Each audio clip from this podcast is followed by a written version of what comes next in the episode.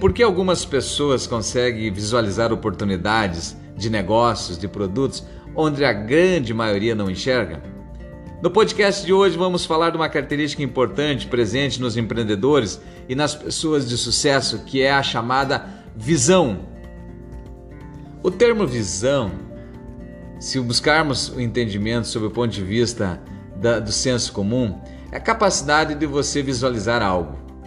Bastante simples, bastante simples. No ambiente empresarial, o conceito é o mesmo. É você visualizar uma oportunidade, é você visualizar um novo produto, uma nova forma de atender necessidades não atendidas. Agora, o fato é que nem todas as pessoas conseguem isso. Afinal, se você observar, verá rapidamente e perceberá que a grande maioria das pessoas não são empresários, não são capitalistas, e sim a grande maioria é sim pessoas que trabalham para alguma empresa ou trabalham para alguém que tem o capital. Isso é o sistema que nós vivemos, sistema capitalista, e não tem nada de errado nisso. Mas por que essas pessoas, chamadas de empresários ou capitalistas, conseguem dar o primeiro passo? Conseguem enxergar necessidades não atendidas e conseguem formular modelos de negócio? A resposta para essa pergunta é porque essas pessoas têm visão. Essa característica importante que torna isso possível.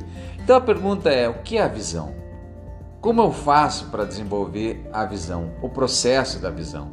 Isso é o mais importante. Entender e saber o que é a visão, isso ficou fácil, acabamos de falar. Mas como é que eu faço para desenvolver essa característica e ter esse resultado na vida prática? Para responder essa pergunta, eu vou buscar uma história que o Steve Jobs comentou numa ocasião em que esteve na formatura em uma universidade americana e que ele falou que na vida dele algumas coisas eram importantes e uma delas era ligar os pontos. O que o Jobs mencionou naquele momento foi uma história de fatos ou vivências que ele teve que, quando ele, ele praticou, não faziam muito sentido sob o ponto de vista comercial, de carreira, mas que foram determinantes no futuro.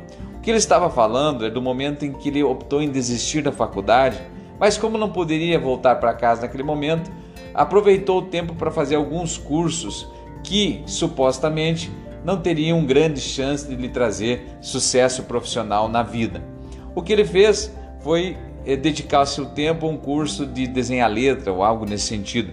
E aquilo no futuro serviu para que ele inovasse dentro do processo da criação de computadores. Afinal, os computadores, quando surgiram, tinham um padrão de letra muito único. E o que o Jobs fez foi criar a possibilidade de, da pessoa escolher é, fontes diferentes. Que ele fala depois que o, Bill Gates copiou dele através do Windows, mas enfim, não vou entrar nessa história. O fato é que ele diz que ligar os pontos só, só é possível fazer depois de ter vivenciado eles, ou seja, é um, a conexão de fatos no passado que no futuro você junta e consegue entender o quanto aquilo foi importante na vida de cada um. Agora, o que eu trago nesse, nessa, nesse entendimento é acrescentar de que a chave não é fazer essa conexão no futuro. A chave é você fazer a conexão no presente, no momento em que você está vivenciando. E essa conexão é que faz com que nasça a visão. Você deve estar se perguntando, mas como isso acontece? Acontece através da sua capacidade de observação de um fato, um fenômeno, e a partir dali você busca o conhecimento que você tem adquirido, você busca as vivências que você teve, as experiências que você teve, e você junta todos esses pontos para nascer um novo, um novo produto, um novo serviço, uma nova forma de fazer as coisas. Pode ser uma inovação, Pode ser uma grande ideia ou pode ser só uma ideia que você vai compartilhar. Mas é assim dessa conexão é que nasce a visão do futuro.